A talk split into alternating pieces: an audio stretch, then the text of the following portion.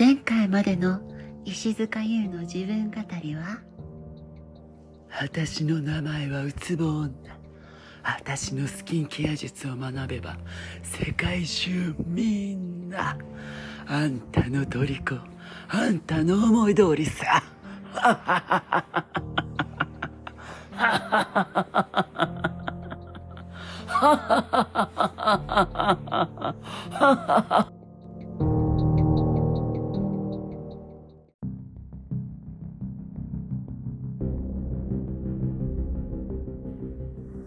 あの日が来た。世界中のすべてが、なすすべもなく、私たちはただ、立ち尽くすことしかできなかった。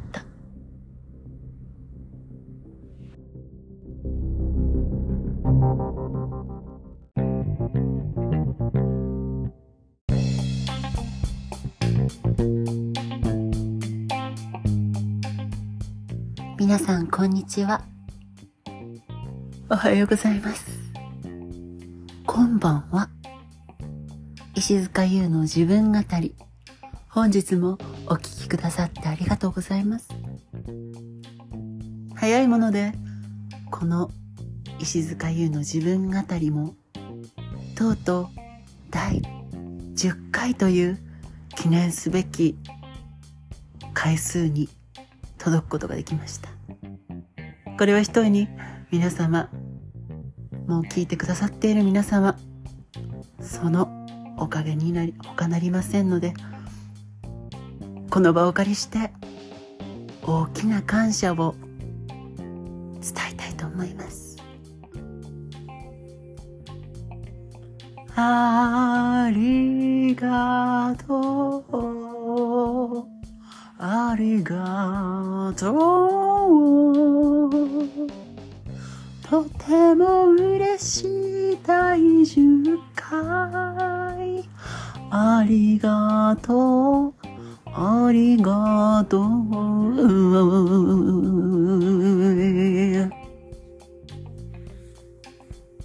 どういうジャンルの歌なの？演歌なの？それともソウルなの？どっちがタイプよ？迷うわ。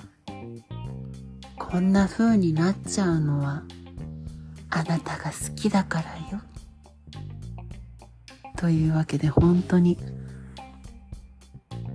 いつもの感じでごめんなさい。こんな石塚優を今後ともよろしくお願い。ちょっと冷房うるさいですかね？冷房一回切りましょうかね。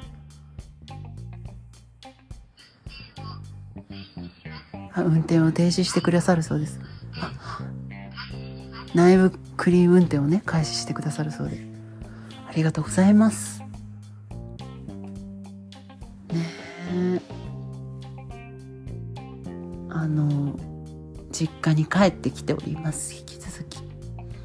えっと、来週の、来週いっぱい？来週後半ぐらいまでちょっとこっちにも行っちゃおうかなって思ってて。めんどくさいんだもん。帰るの。ごめんなさい。もちろん東京に帰ってね会いたい人もやりたいこともいっぱいあるんですけど。でも向こうが会いたいと思ってくれてるか分かんないしね。来てほしいと思ってくれてるかやってほしいと思ってくれてるかも分かんないしね。そんなの。じゃあもういいや。こっちにいるよずっと。あ。あ石塚優が拗ねちゃった。もう。あんたたちのせいだからね。ちゃんとしなさいよ。もう。というわけでね石塚優への熱烈オファーお待ちしております。よろしくお願いいたします。あのというわけでも日曜日です。今日は。みんな大丈夫ですか？サザエさん症候群になってませんか？ちびまる子ちゃんを見ますか？私は見るか見ないかちょっとわかんないんですけど。でもなんとなくサザエさん見るの私ちっちゃい頃から好きだな。なんか別に何があるっていうわけでもないんですけれども。なんか見たくなっちゃう。そういう引力がねちびまる子ちゃんとサザエさんにはある。そういうふうに思います私は。いかがですか？みんなそう思わない？そうですか。じゃあもうこの話おしまいです。ありがとうございました。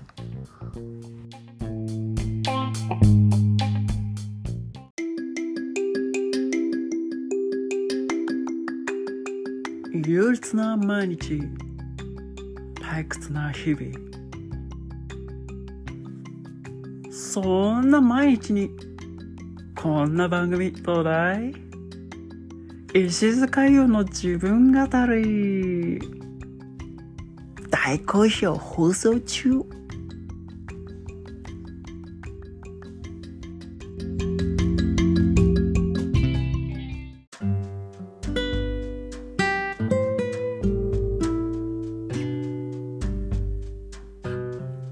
というわけでですね、えー本日が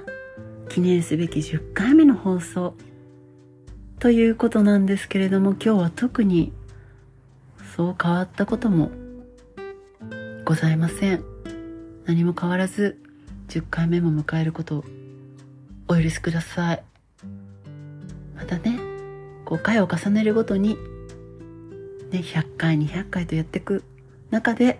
なんかいろいろあの聞いてくださってる皆さんにも嬉しいサプライズできたらなと思っておりますけれども何分まだね始めたての放送です。まだ。だって始めてから1週間ちょっとぐらい。10回っていうことでほとんど毎日やってるとして、まあ、たまに2日に1回の時があって。でもまあ大体今のとこほぼ毎日でやっててだから12週間ぐらいですか？丸。と考えるとですねまだまだ若いフレッシュな番組ですよこれは。え一丁かみすんなら今のうちだぜ。あん？何を一丁かみするっていうんだよ。すいませんね。あの自分語りなので自分でボケて自分で突っ込ませていただきます。えー自分語りなのでね本当に。そう今日はあの今日はねあの上の子と私の妹の子なんですけど一番上のその妹の子と私の妹が二人であのちょっと遠出しててで下の子二人を私と私の母と二人で見るっていう日で。それもそれがまあメインイベントで今回実家に帰ってきたんですよね。あと昨日ね妹のその子たちがあのダンスのちょっとなんか住宅住宅フェスティバルみたいなのあるじゃないですか。地方にありがちなあのお家建てませんか？みたいなあのいろんなブースが出てる企業さんのいろんなブースが出てるあそこでねあのそのダンスダンスやってるんですよ。妹の子たちは。今時でしょう？今時とかそういうのが今時なのかもちょっとよく分かってないんですけどあのすごいパワフルに踊ってて舞台おじも舞台おじって何？あの舞台なんですか？物おじせずにねもう舞台に上がって私はもう本当にうるうるしながら見てたんですけどいやこの年からこんなに。私なんてねこの年になっても舞台に上がるたびにビクビクビクビクして見習わなきゃいけないなってすごい思ったんです。そう。昨日はねそういう日で。でもあの住宅フェスティバルだからねなんか私もついでになんかアンケート書かされてあのあるブースでね。でもなんかその部あの何ですか。そのアンケートの内容がもう本当にあのあの前時代的な古いジェンダー感ゴリゴリのねなんだろう男女二元論家父長制みたいなやつでちょっと私はもうそれでしんどくなっちゃって。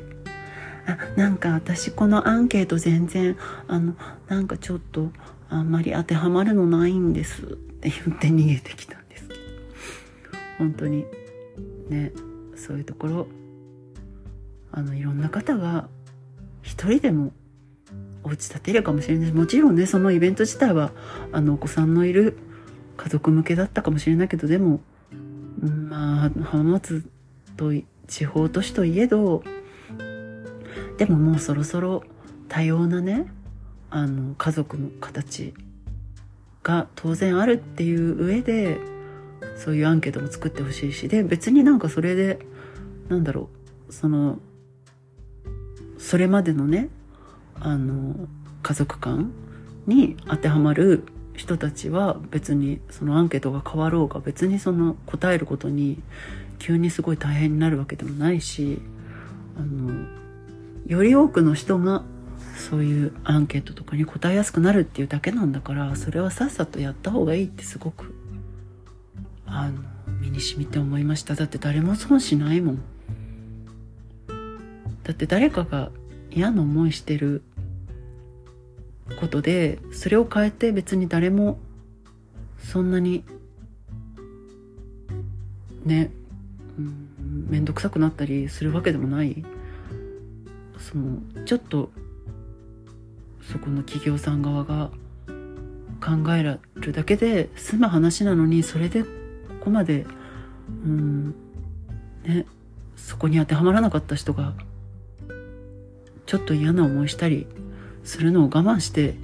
ずっとやってるんですよっていうのはそれだけはね皆さん知っといてほしいなって切に思いました。でもその場でなんかすごい言うことも私ちょっとできなくてなんか悔しいんですけどあのとりあえずねあのその妹の子たちを見るのにも精一杯でそこにばっかり感情をとらわれていることもなくまあだからこそさっとその場を流すこともできたんですけどだからこそなんかそその場でなんかすごくそれをちゃんと上手な形でも伝えることができなくて、うん、ただ逃げるようにして帰ってきてしまったんですけどちょっとそれはなんかうんっていう気持ちにはなりつつでもまあちょっとずつ変わっていってほしいのはすごく遅いんですけどね。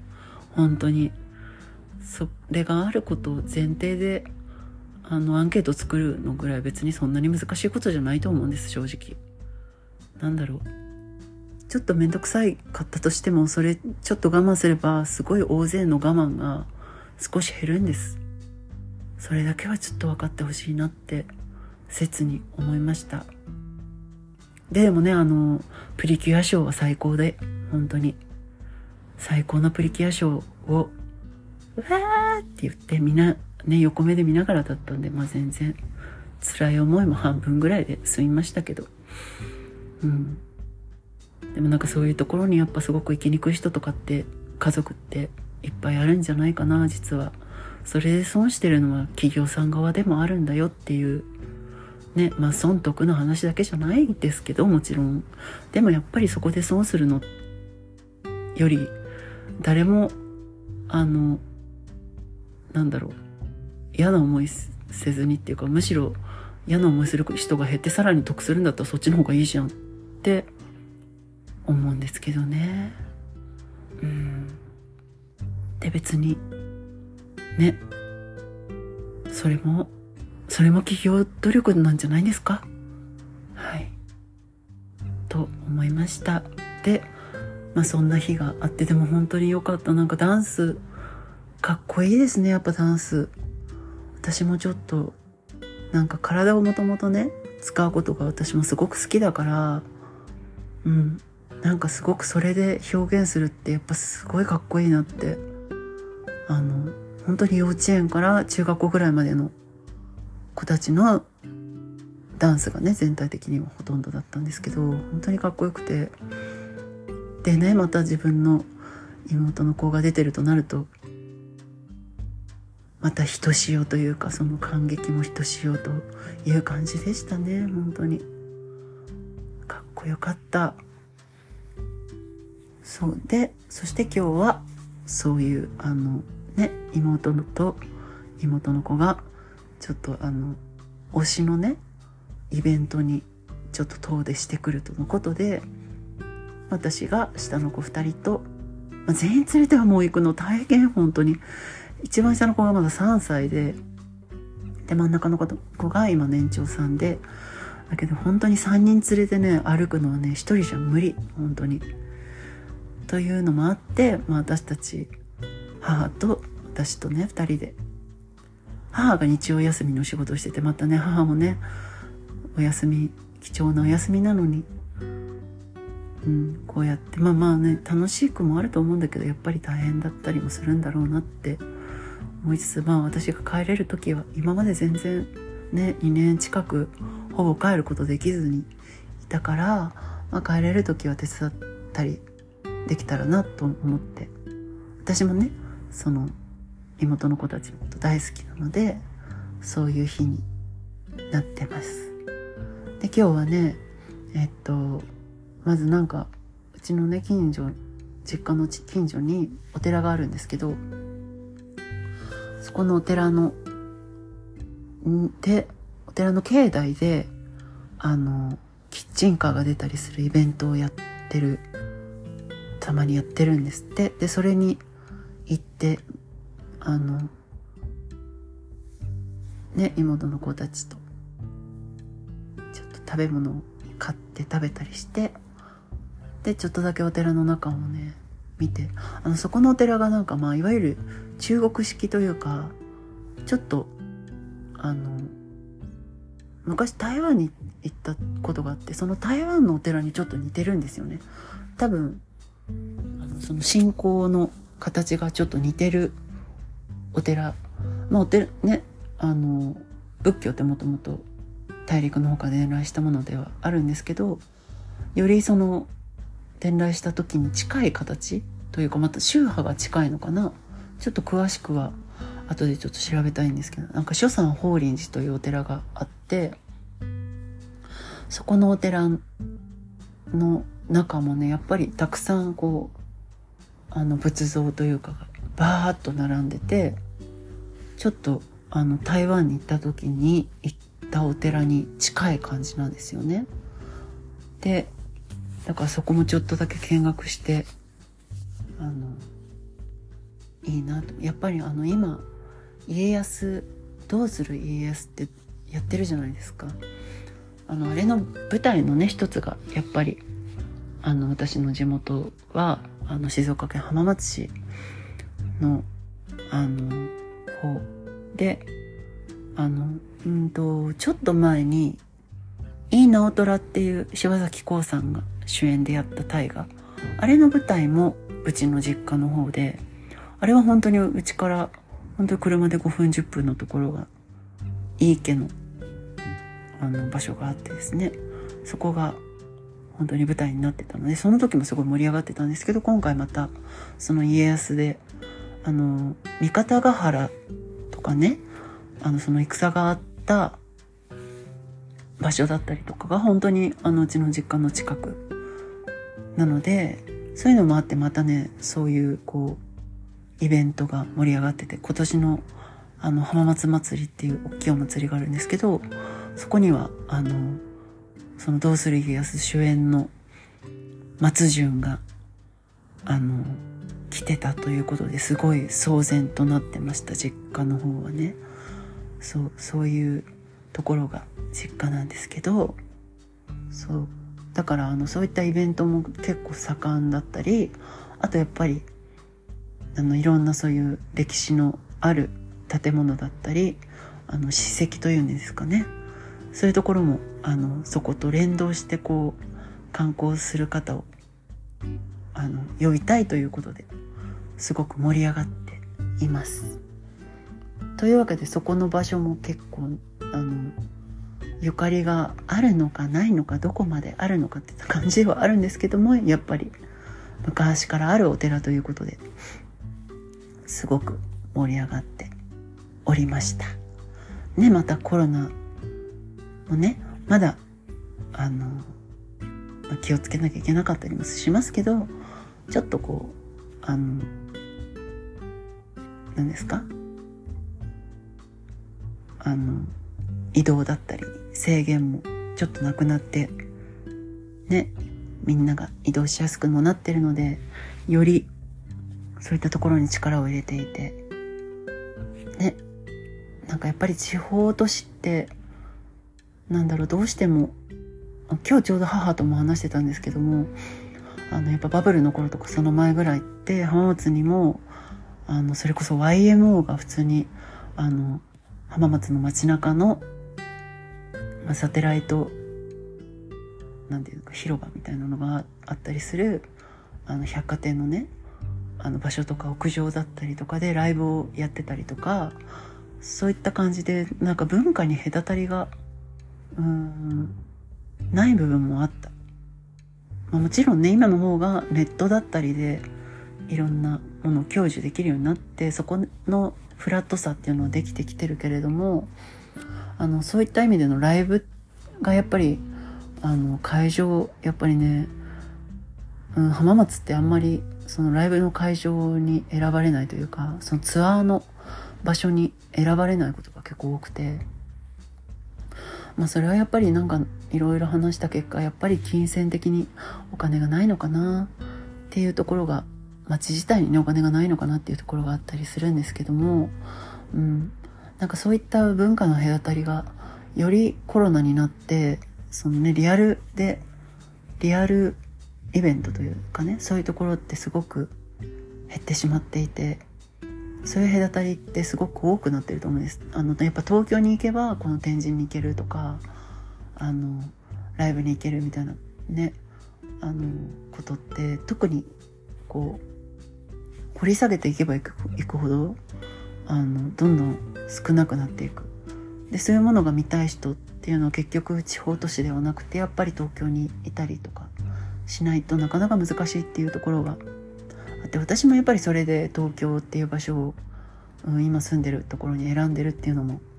うん、やっぱり一つあるかなって思ってるんですよね。だからそういう場が、うん、もう地方の都市にもどんどんどんどんこううまいこと増えていく。といいなと。そのやっぱり、うん、なんだろう。そういったなんだろうな。そういう場の人を作るための、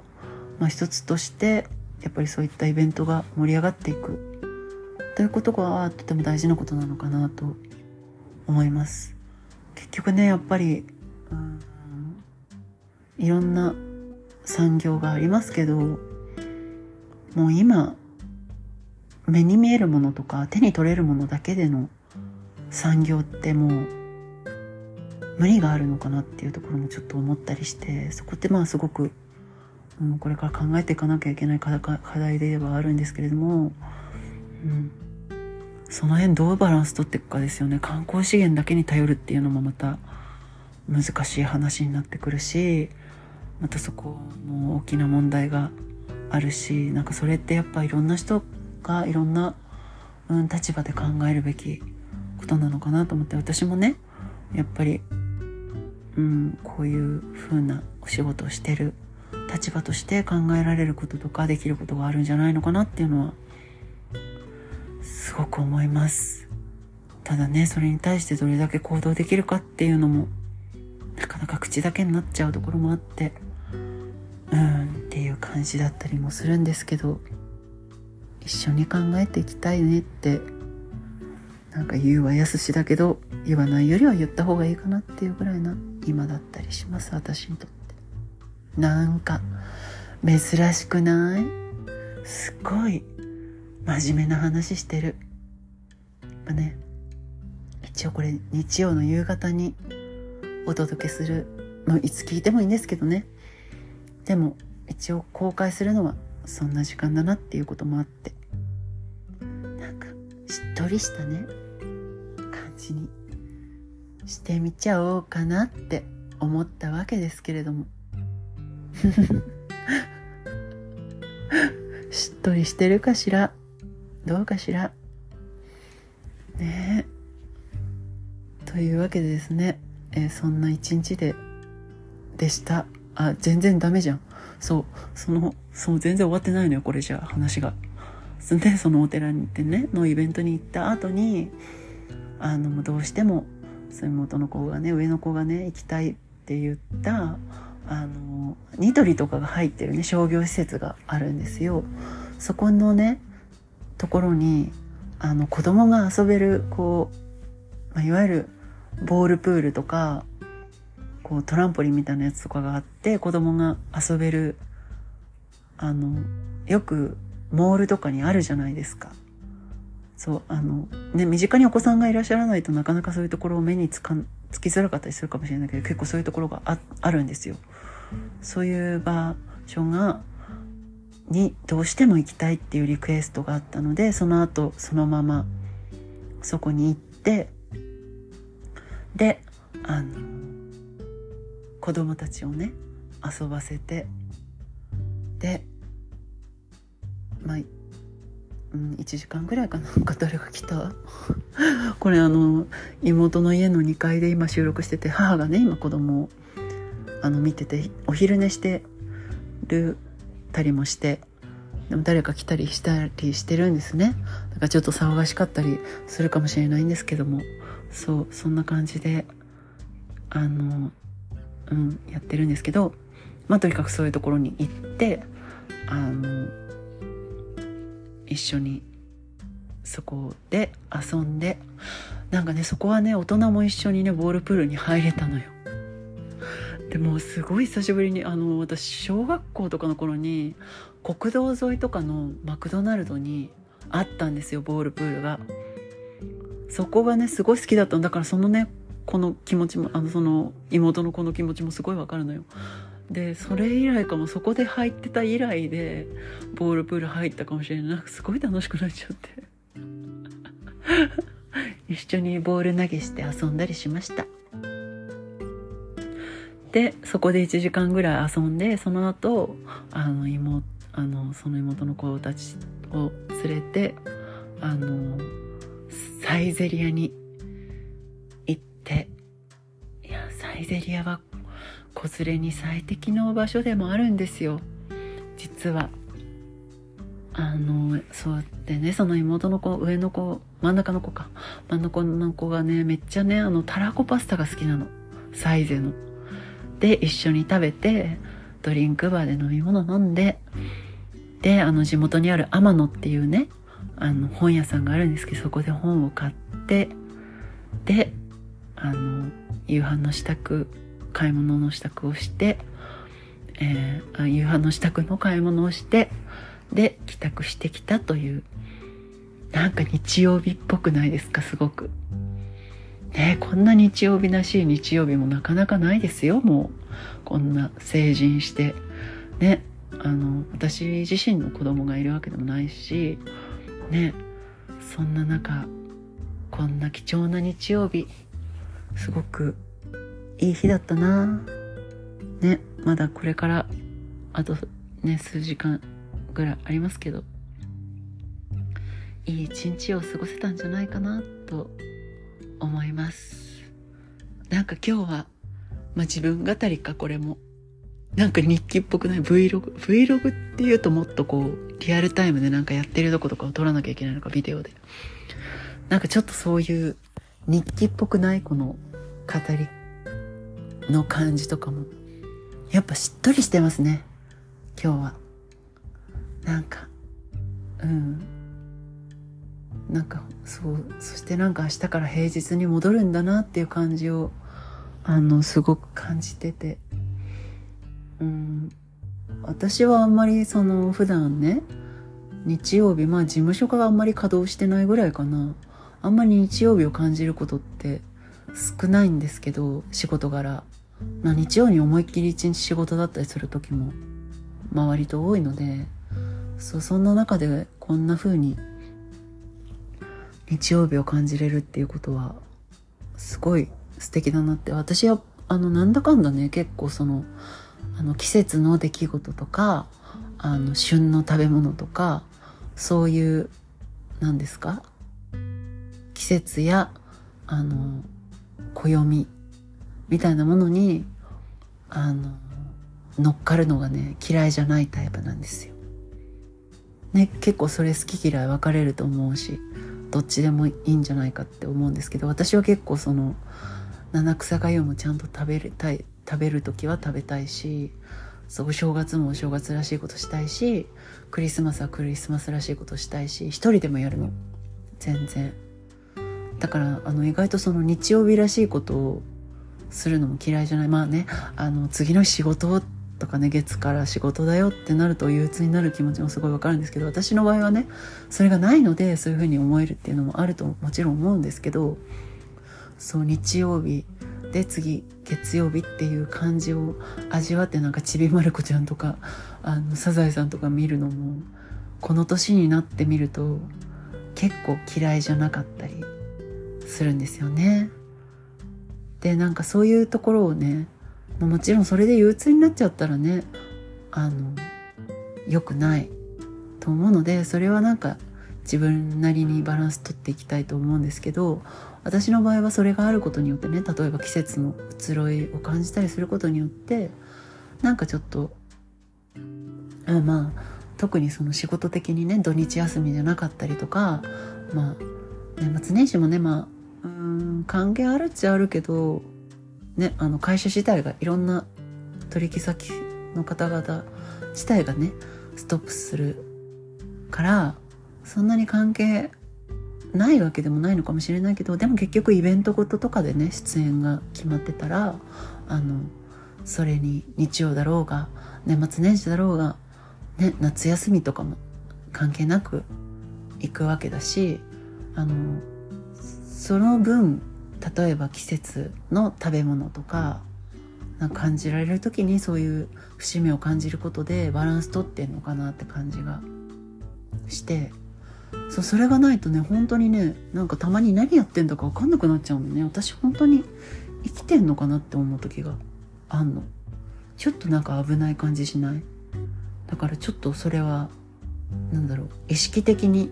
やってるし、まあ、それが嫌いじゃないからっていうのもあるしっていうのも両方です。そう。なんかねあとねこういう仕事してるとねあの本当に危険だなって思うんだけど私本当の人間なのか分かんない時があるの。これすごいなんかちょっとあれなんだけどなんか物語の登場人物なんじゃないかなって自分のことを。思う時があるのね。で危ない危ないと思って。そうそれをね結構ね東京にいるとね自分のなんだろうやっぱりまたなんか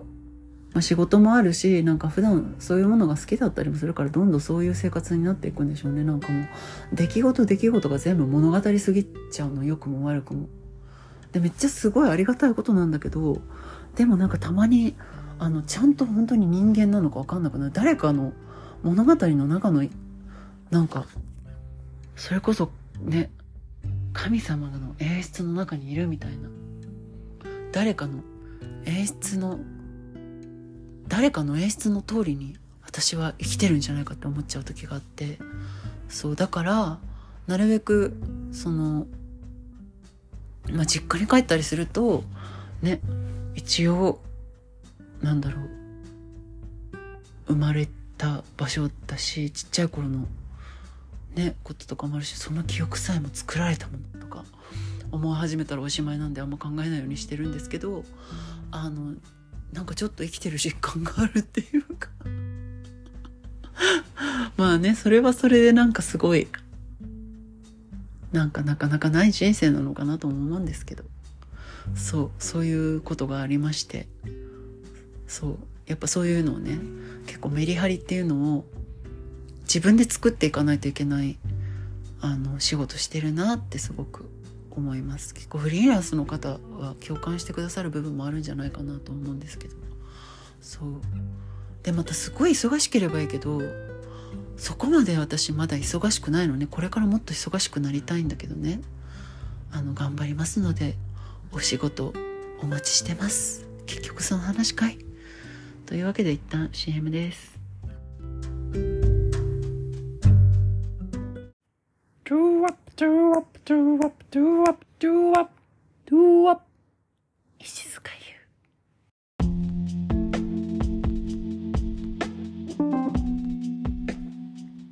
というわけでですね本日も石塚優の自分語りお聞くださってありがとうございました。あの、記念すべき10回目の放送ということでですね、あの、いろいろ思考を凝らしたり凝らさなかったり、まあいつも通りですね、いつも思考を凝らしておりますので、これからもあの、そんな、ちょっと、ビザールな、そういった放送を楽しんでいただければ幸いでございます。あの、そうですね。今後もっといろいろやってみたいことあるんですけれども、まずはあの、質問コーナー充実させたいなと思っておりまして、あの、質問が、あの、ありましたらもう直接言ってくれてるでもいいし、まあ、あの、ツイッターとかね、知ってる方は、インスタとかでもいいんですけど、なんか質問、あの、ね、あの、送ってくださってもいいですし、うん、あの、どういった形でもいいので、あの、石塚優にこういう質問したいとか、あの、このね、番組でこういう話してほしいとか何でもいいんですけれども、もし、あの、ございましたら、ぜひ、あの、お送りくだされば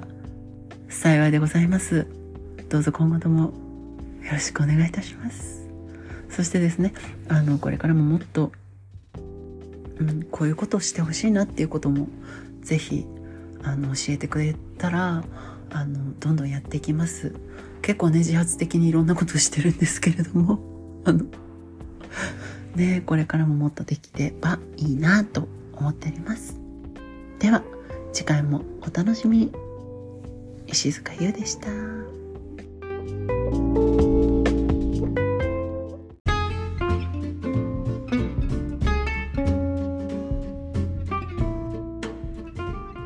さて、次回の石塚優の自分語りは、うがちゃかベイビーです。みんな、うがちゃかしてる？あうがちゃか、うがちゃかしてるかい？うがちゃか、うがちゃかしてるかい？うがちゃか、うがちゃかしなかったら、うがちゃか、うがちゃかさしてやる。次回もまた聞いてくださいね。イン、ジャン、ホイ。